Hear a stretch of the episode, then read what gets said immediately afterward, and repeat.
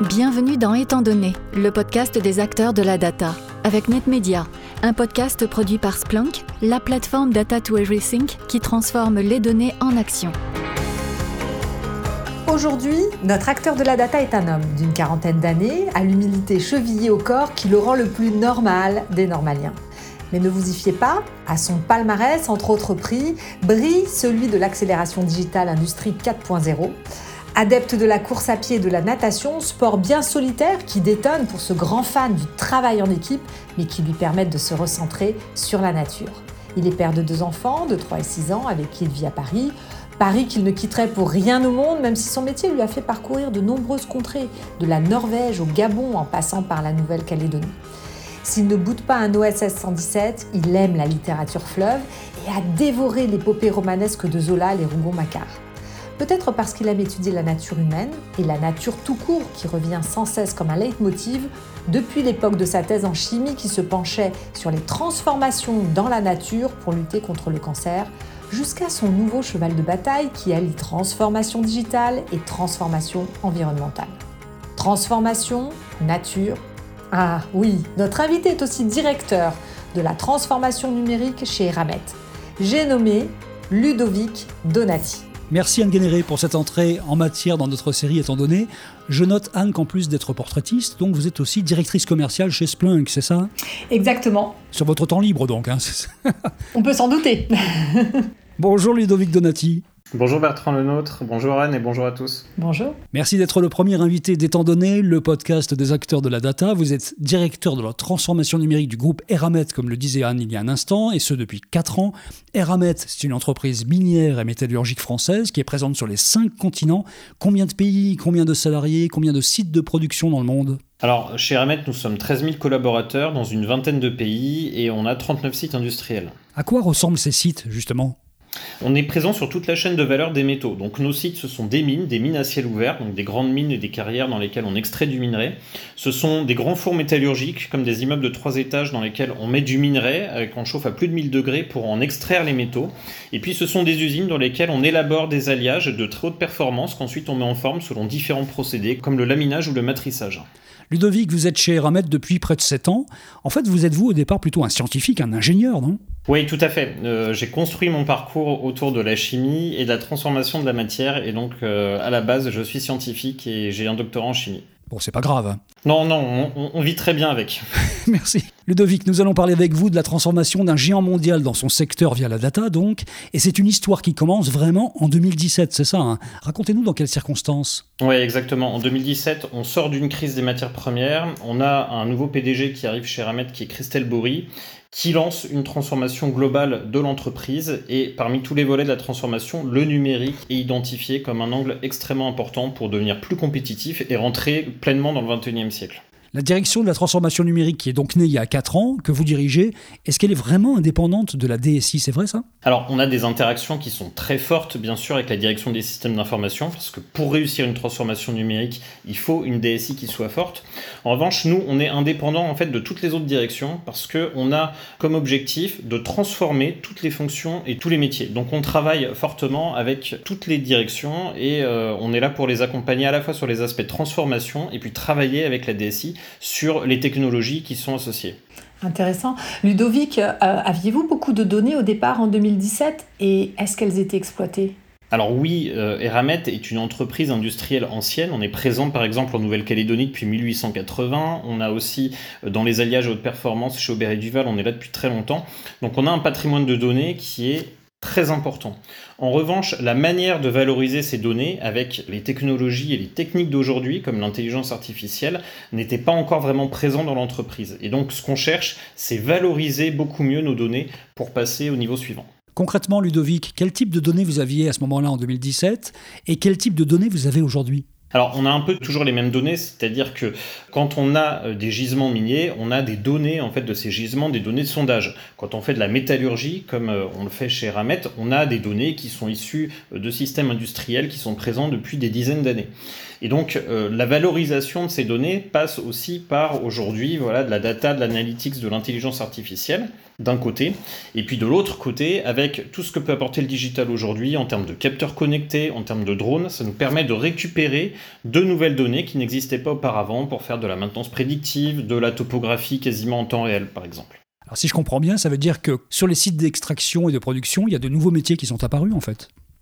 Je dirais pas vraiment qu'il y a de nouveaux métiers, hormis ceux qui sont euh, autour de la data à proprement parler, mais en revanche, on voit une transformation de ces métiers faut voir qu'aujourd'hui, un topographe, c'est aussi un pilote de drone. Donc on lui donne des certifications pilote de drone et il utilise le drone comme un outil qui lui permet de récupérer beaucoup plus de données qu'auparavant en termes de topographie, donc de couvrir des surfaces beaucoup plus importantes.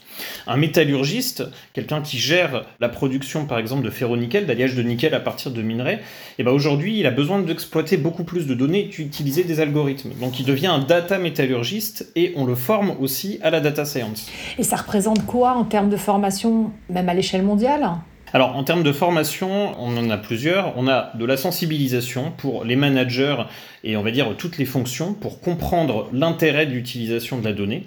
Et ensuite, en termes de véritable formation, certification, on a formé aujourd'hui une dizaine de métallurgistes à un premier niveau de data science. Donc en complément d'avoir des data scientists dont c'est vraiment le métier et qui sont les spécialistes chez Eramet, on est aussi en train de former tous nos métiers.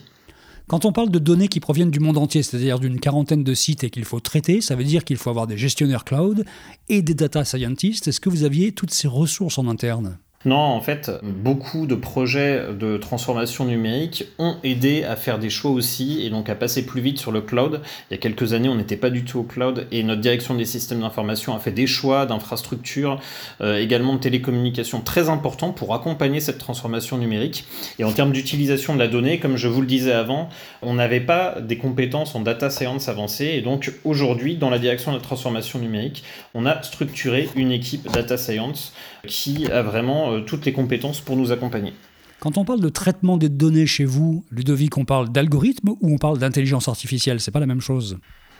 Alors on parle des deux, donc on utilise euh, beaucoup d'algorithmes pour euh, de très nombreuses applications sur nos différents métiers, et on utilise aussi l'intelligence artificielle, par exemple sur nos fours métallurgiques, on a connecté de l'intelligence artificielle, donc auto-apprenante, qui permet de fournir de la prédiction euh, de comportement pour optimiser en permanence nos consommations d'énergie, pour optimiser nos rendements métallurgiques.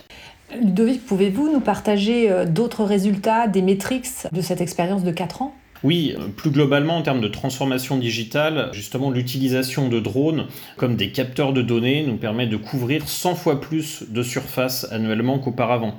Et donc ça, c'est extrêmement important pour avoir une vision temps réel de ce qui se passe sur mine, tant en termes de production qu'en termes d'impact environnemental. On va aussi utiliser euh, de l'automatisation et de l'intelligence artificielle pour avoir une meilleure connaissance de nos gisements, c'est-à-dire de nos données du sous-sol. On a accéléré euh, son gisement de nickel de 15 fois ce ce qui nous permet du coup d'être beaucoup plus efficace dans notre production et en gros d'extraire plus et mieux. Est-ce que vous avez des exemples concrets de changements qui sont intervenus depuis ces 4 ans sur un site particulier dans le monde? Je peux même vous en donner plusieurs. En Norvège, on produit du silico-manganèse à partir de minerais de manganèse. Le silico-manganèse, pour ceux qui ne connaissent pas, ça sert à fabriquer ensuite de l'acier pour la construction. Là, aujourd'hui, on a nos fours qui sont équipés avec de l'intelligence artificielle et donc on a vraiment des data métallurgistes qui exploitent beaucoup mieux la donnée. Je peux vous donner aussi un autre exemple en cours au Gabon. Au Gabon, on a une mine de manganèse et on exploite la ligne de chemin de fer. Donc, on est euh, la SNCF gabonaise on a mis en place un outil d'intelligence artificielle qui permet d'optimiser la maintenance de cette ligne. Et donc aujourd'hui, toutes les brigades qui sont sur la voie euh, sont formées à l'utilisation de cet outil et ça repense leur métier. Avec le recul, Ludovic, est-ce que ça a du sens ce que vous êtes en train de faire depuis 4 ans? Oui, ça a beaucoup de sens car notre transformation numérique accompagne la transformation globale. Eramet est un groupe minier et métallurgique qui produit des métaux, en particulier du nickel, du lithium, du cobalt. Les métaux, il y en a besoin dans toutes les applications et en particulier dans le cadre de la transition énergétique. Pour fournir ces métaux dans des bonnes conditions, notre transformation numérique, elle était indispensable. Et donc réussir notre transformation numérique, c'est réussir la transition énergétique. Est-ce que vous avez des conseils à donner maintenant et des best practices finalement à partager? Oui, je pense qu'il ne faut pas être techno-push. Il faut d'abord penser métier et il faut penser transformation.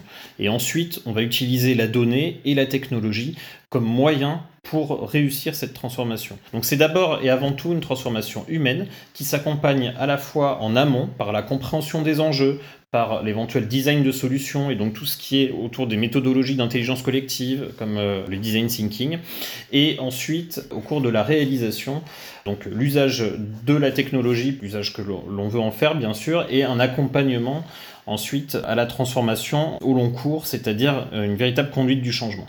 Pour finir, avez-vous quelqu'un à nous recommander pour un prochain numéro de ce podcast? Alors oui, moi je vous recommande quelqu'un qui chez Total fait énormément bouger en termes de data, c'est Michel Lutz. Donc euh, n'hésitez pas à le contacter, ce sera très intéressant à regarder. Merci Anne Guénéré, merci Ludovic Donati d'avoir été le premier invité des temps donnés. C'est donc le podcast des acteurs de la data, un podcast dont je vous rappelle qu'il est produit par Splunk, la plateforme Data to Everything qui transforme les données en action. À très vite donc pour un nouveau numéro. Merci. Retrouvez tous les épisodes de Étant donné sur vos plateformes de podcast préférées. Et pour plus d'histoires autour des enjeux de la data, rendez-vous sur le site de Splunk, S-P-L-U-N-K. À bientôt!